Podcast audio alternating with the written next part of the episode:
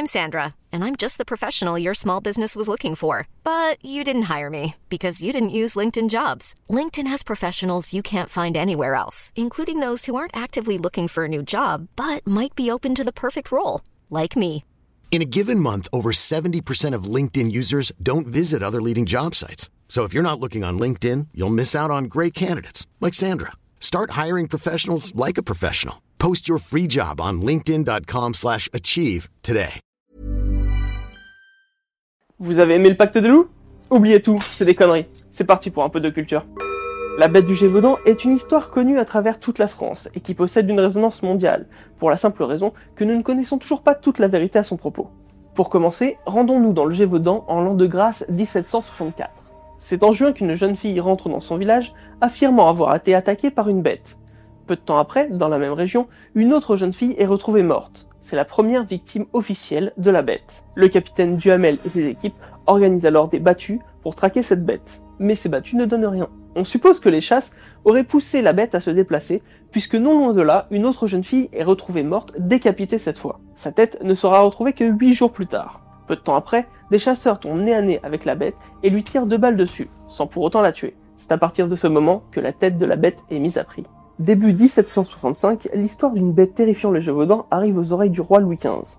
Il fait alors envoyer son meilleur chasseur, de Neval, écartant ainsi le capitaine Duhamel. L'histoire se répand également dans toute l'Europe. Le comte de Morangiès, autorité en Gévaudan, se plaint à plusieurs reprises des méthodes de Deneval. Le roi fait alors envoyer son porte-arquebuse, Monsieur Antoine, afin de le remplacer. C'est dans une lettre adressée au roi que Monsieur Antoine s'exprime sur les traces de pattes de la bête. Pour lui, aucune différence avec le pied d'un grand loup. En août 1765, une grande battue est organisée. Jean Chastel et ses deux fils y participent alors. Ils s'y font remarquer car à la suite d'une blague faite aux hommes de Monsieur Antoine, ceux-ci se retrouvent enfoncés dans une tourbière. Monsieur Antoine fait alors mettre les Chastel sous les verrous et ils ne seront libérés que 4 jours après son départ de la région. Fin septembre, Monsieur Antoine apprend la présence d'un gros loup. Il traque et tue cette bête de 130 livres, soit 58 kilos. Elle est envoyée au chirurgien de la ville afin d'y être empaillée. Le procès verbal stipule que certains témoins affirment qu'il s'agit bien là de la bête. La dépouille de l'animal est envoyée à Paris afin d'être exposée devant le roi. Pendant ce temps, Monsieur Antoine reste sur place et s'adonne à une tuerie de masse sur de nombreux loups. En novembre, il quitte la région et le roi annonce que l'animal est officiellement la bête du Gévaudan, mettant fin à cette histoire. Mais évidemment, l'histoire ne s'arrête pas là et de nouvelles attaques sont recensées. En mars 1766, les États du Gévaudan se réunissent et estiment qu'il n'y a plus d'aide à attendre du roi. D'ailleurs, les attaques continuent tout au long de l'année. Le 19 juin 1767, une nouvelle battue est organisée après la mort d'une petite fille. Jean Chastel y participe. La légende veut qu'il se fait alors bénir trois balles faites à partir de ses médailles de la Sainte Vierge. C'est durant cette battue qu'il abat un animal de grande taille. Celle-ci ne semble pas se rapporter au loup. Elle est envoyée au chirurgien de la ville afin d'être empaillée comme de coutume. L'histoire veut que cette deuxième bête ait été également envoyée au roi, accompagnée de Chastel. Cependant, Louis XV, sentant l'odeur pestilentielle émanant de la bête mal taxidermiée, les aurait congédiés. Une autre version de l'histoire rapporte que le marquis, ayant organisé la dernière battue, a envoyé un de ses domestiques à Paris accompagné de la bête.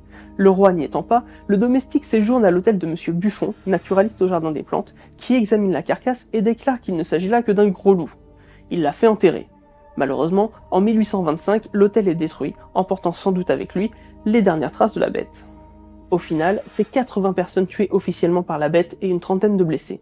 Par contre, seules les femmes et les enfants sont morts des suites des attaques. Cette histoire dont on ne peut nier l'existence continue à fasciner aujourd'hui, et de nombreuses théories existent à son sujet. En voici quelques-unes. La bête est un loup. Il est évident que dès le début de cette histoire, le loup a rapidement été évoqué. Cependant, cette théorie ne tient pas debout, car les Français de l'époque ont l'habitude de côtoyer le loup gris commun. De plus, le loup est un animal craintif, et même en meute, il n'existe que quelques rares cas d'attaque envers l'homme. Par contre, cette bête aurait pu avoir la rage, mais aucun cas n'a été révélé sur les humains attaqués, qui auraient dû mourir en quelques jours à la suite de l'infection. Un homme déguisé en loup. Certaines attaques pourraient être attribuées à un homme. Des cas de jeunes filles retrouvées entièrement dénudées ont été rapportés. Rajoutons à ça une quinzaine de décapitations. Or, la décapitation reste un acte animal très rare. Le loup n'a d'ailleurs pas assez de puissance dans sa mâchoire pour décapiter un homme. Les partisans de cette théorie pensent que celui-ci se dissimulait sous la peau d'une bête, ce qui n'aurait fait qu'alimenter le mythe. Pour aller encore plus loin dans cette théorie, certains pensent que ces actions sont liées à la famille Chastel, puisque c'est après que Jean Chastel ait tué la bête que tout s'est arrêté. Même si aucun lien n'a pu être établi entre un humain et les tueries, il n'est cependant pas exclu qu'un ou plusieurs hommes aient profité de la situation pour commettre des meurtres. La bête est un chien loup. Les descriptions faites de la bête pourraient faire penser à un chien type berger. Gueule plate, museau fin, oreilles courtes, couleur fauve ou sable, une raie noire sur le dos ou encore une tache blanche sur le poitrail. Beaucoup de chasseurs de l'époque avançaient déjà cette théorie, puisque des hybrides entre chiens et loups existaient déjà. Ils portaient même le nom de mulet ou métis. Une conspiration. Pour beaucoup, l'utilisation d'une bête domestiquée reste l'hypothèse la plus plausible, et serait le signe d'un complot d'un ou plusieurs nobles de la région.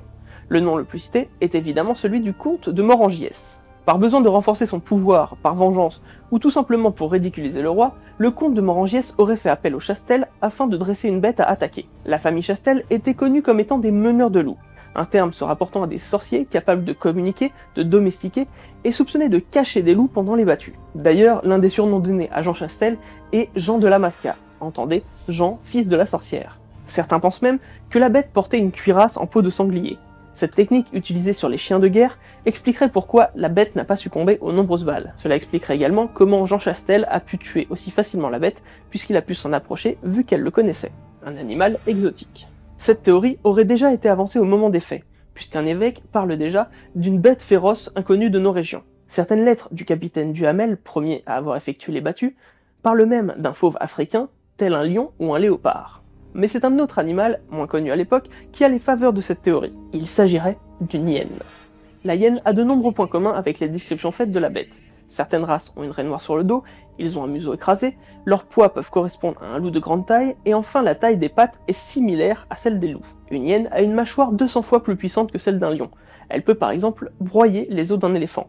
Par conséquent, elle pourrait arracher la tête d'un humain si elle le désirait. Évidemment, d'autres animaux exotiques ont été évoqués, tels que le ligre, le babouin ou le glouton, mais c'est la hyène qui reste l'hypothèse la plus plausible. Bien qu'on ignore comment une hyène aurait pu arriver dans le Gévaudan, on suppose qu'elle aurait pu être ramenée par des marchands lors de la grande foire de Beaucaire. À cette époque, cette foire rassemblait des vendeurs de toute la France, de toute l'Europe, mais également d'Afrique. Ces derniers ayant accès à des bêtes exotiques très en vogue dans les ménageries de l'époque. Ma conclusion. Ma théorie rejoint celle de la hyène rayée. Les hyènes, on le sait aujourd'hui, sont plus faciles à dresser que les loups. Jean Chastel aurait très bien pu en dresser une pour le comte de Morangiès. Ces meurtres commandités auraient pu permettre au comte de Morangiès d'obtenir plus de pouvoir sur la région, comme il en avait fait la demande auprès du roi pour contrôler toutes les battues. Je pourrais étayer ma théorie par les hasards du calendrier, puisqu'après le départ du comte de Morangiès en 66, la bête se fait plus prudente et moins présente. Chastel mettra lui-même fin au massacre en 67, après la mort d'une fillette qu'il considérait comme sa petite fille. Enfin, Franz Julien du Musée d'Histoire Naturelle de Paris a retrouvé une plaquette datant de 1819 vendue aux visiteurs du Jardin des Plantes et présentant la hyène rayée comme semblable à l'animal qui a ravagé le Gévaudan. Voilà, j'espère vous en avoir appris un peu plus sur la bête du Gévaudan. Je vous retrouve très bientôt pour un nouveau moment de culture.